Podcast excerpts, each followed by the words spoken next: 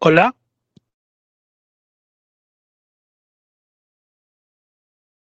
Hola, hola, sí. Ya, ya, entonces, a ver. Vamos a hacerlo, entonces, vamos a hacerlo acá. Espérate.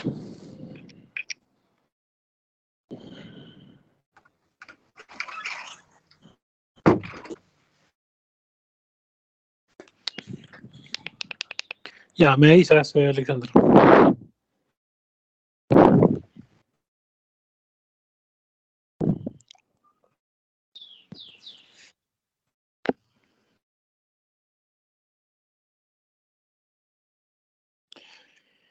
Hola, ¿qué tal? After party de este primer partido dominical en el Meranio Coloma Calderón de Bella Vista. Buena victoria de Alianza Atlético, mm, ajustada, pe- peleada, pero clara, creo, al final, eh, y un poquito más clara todavía que lo que el marcador sugiere. Buen triunfo del cuadro Churre con gol del paraguayo Adrián Fernández.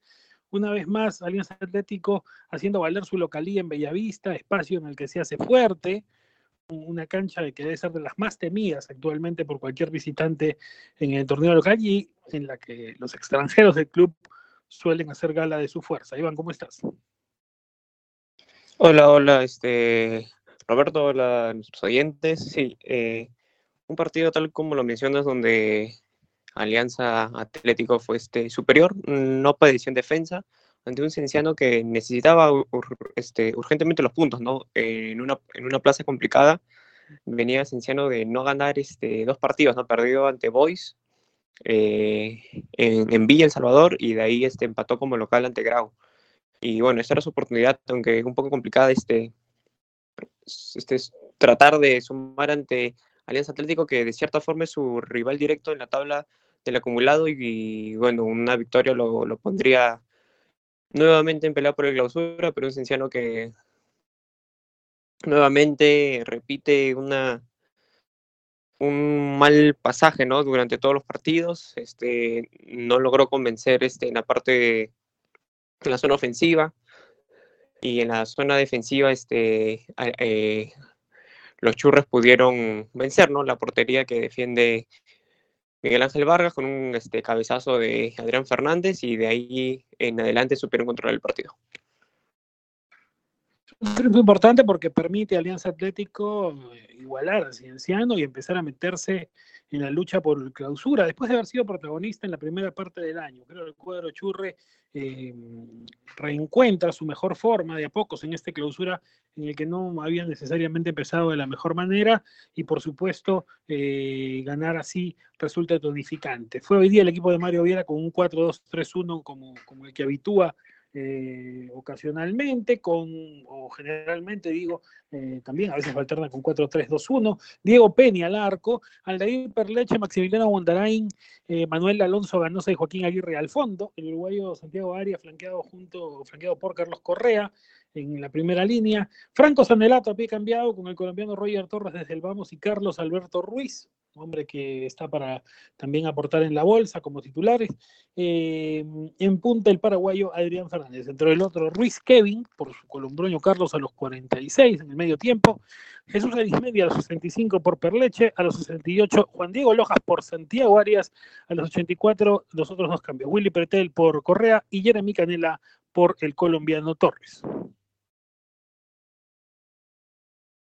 Ya es este, bastante común, no creo que, que Mario Viera haya encontrado este, cuál es su once, ¿no? Que, que, plantea este, cuando va de visita y cuando va de local, eh, en esa oportunidad, bueno, lo mostrado por, por Sanelato, ¿no? Es bastante este, importante también por Torres, que termina siendo él el, el, el, el cerebro, ¿no? Del, del, equipo, un Sanelato que tuvo un par de situaciones claras de gol, ¿no? Que, que termina desperdiciando, pero él viene siendo también este, eh, bastante determinante para los puntos que ha obtenido este, el Vendaval en las últimas jornadas. No recordamos ese gol que le hace a, a Muni en Villa, que termina siendo el, tanto el triunfo y también este, colabora con una gran factura ante Vallejo cuando le ganaron este, por 3 a 0. Este, también es lo que, lo que cambia todavía este, Mario Viera, creo que es lo, que comentabas, este, la inclusión de Carlos Alberto Ruiz por el otro Ruiz, ¿no? Kevin Ruiz, que, mm, que normalmente los hace rotar más que todo por el tema de la bolsa, pero este sistema le está funcionando bastante bien a, a Viera tanto como el local como cuando juega de visita.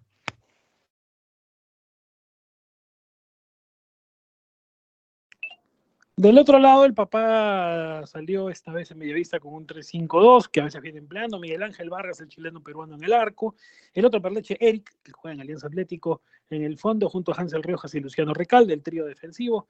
Josué Estrada, una línea extendida, ¿no? Con Josué Estrada, Emanuel Ibáñez, Carlos Beltrán, Matías Carpio desde el Vamos esta vez y Alexis Cosío, los cinco en un esquema ancho de César Vigevani.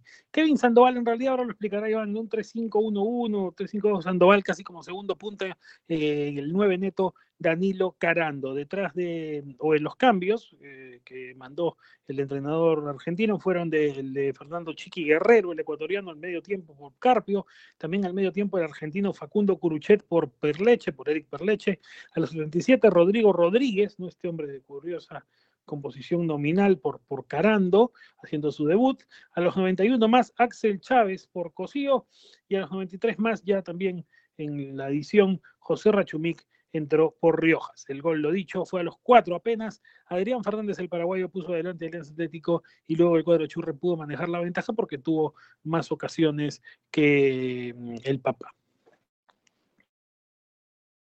Que un Cienciano que, bueno, este, a priori, ¿no? Con el 3-5-2, eh, Sandoval por ratos, más que todo cuando lanzaban los balones largos buscando el desmarque ahí partía como, como delantero junto a Carando, un poco más para la derecha el argentino y un poco más para la izquierda este Sandoval, pero cuando trataban de salir jugando este, con el balón al ras, este, Sandoval se, se, recogió un poco, ¿no? Para, para él es el que lance los pases buscando a los carrileros que fueron en esa oportunidad cosido por la izquierda y Estrada por la derecha. Un tema con también es que los primeros tiempos le, está costando ¿no? bastante. Recordemos ante Boys que cae 2-0, encima falla el penal este, Carando, ante Grau este, en el Cusco el primer tiempo caía 0-2.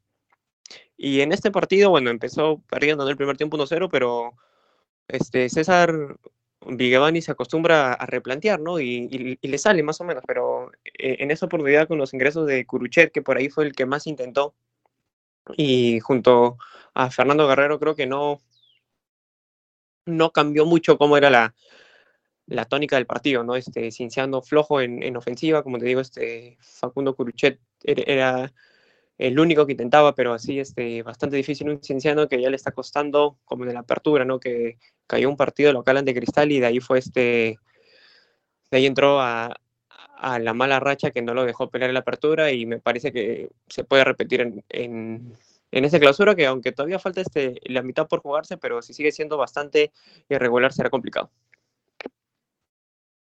¿Qué te dejó hoy día, Iván, el arbitraje del señor Julio Quiroz? Ha puesto 11, es parte de, la renovación arbitral. Ya también Quiroz tiene algunos encuentros, pero no, no, no estuvo con todas a favor en esta mañana de fútbol en Bellavista. Sacó amarillas para Manuel Alonso Ganosa, Joaquín Aguirre, Santiago Arias y Carlos Correa en eh, Alianza Atlético y en Cienciano a Hansel Riojas y Carlos Beltrán. Por rato se le escapó un poco el partido este, con las amarillas, sobre todo este, en el segundo tiempo, donde me parece las que no mostró en el primero, que sí merecían este, para amonestación, la sacó en el segundo en, en jugadas que quizás no, ameritaba la tarjeta, ¿no? Y por ahí un par de, de errores, más que todo de, los asistentes, uno en el primer tiempo y uno en el segundo, que cobraron dos oxides que no eran. Y el capo del encuentro hoy en Bellavista, eh, es un hombre que siempre aparece cuando el Atlético lo necesita. Bueno, ha tenido alguna que otra racha en el campeonato, pero el paraguayo Fernández es un goleador. Hoy pegó temprano, estuvo cerca de poner el segundo luego en una acción en la que eh, Perleche y, entre Perleche y, Recalde terminaron resolviendo el peligro en la propia línea. En realidad, el Atlético estuvo más cerca todo el partido el segundo que Cienciano de empatar, y tuvo que ver con este peligro constante que lleva el paraguayo Adrián Fernández, en algún momento se lo voció como posible refuerzo de Cristal, al final el cuadro cervecero contra Tuayo Frescobar, lo cierto es que como piloto de ataque de Alianza Atlético es un referente importante, así como lo es Torres, otro destacado de hoy, con 14, es el segundo mejor, eh, y los extranjeros de Alianza Atlético iban haciendo la diferencia, sobre todo en el Melanio Coloma, ¿no? Sí, este, también le podemos sumar a Santiago Arias, ¿no? que también este, es un volante bastante interesante.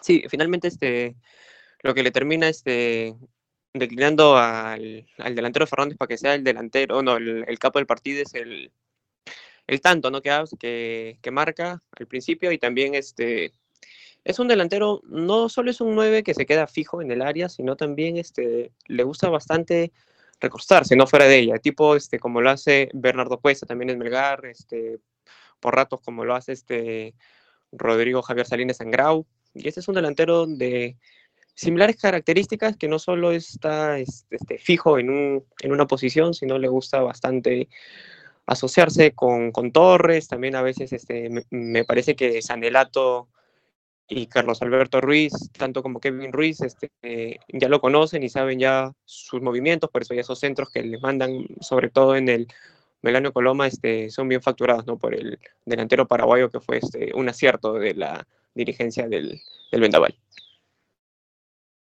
Bueno, victoria del Atlético entonces por eh, 1-0 sobre Cienciano. Sigue la jornada dominical en De Chalaca. Se engancha el Vendaval en la pelea por el clausura después de haber sido protagonista en el apertura. Es un buen año de Alianza Atlético, sin duda el mejor desde su regreso, no solo ahora que fue hace poquito, después de campeonar el día 2 en 2020, sino creo que desde que Alianza Atlético eh, tuvo ese paréntesis, que se negó a jugar la segunda división cuando descendió en 2011, y desde que volvió en 2015 al profesionalismo, eh, no había vivido una temporada tan dulce por supuesto, hablando de la máxima categoría, porque fue campeón del ascenso en el 2020, como dije, pero realmente destacada esta participación del Vendaval de la mano de Mario Viera. Seguimos con los encuentros, por supuesto, del domingo, gran domingo de fútbol en Chalaca, tanto de la Liga 1 como de la Liga 2.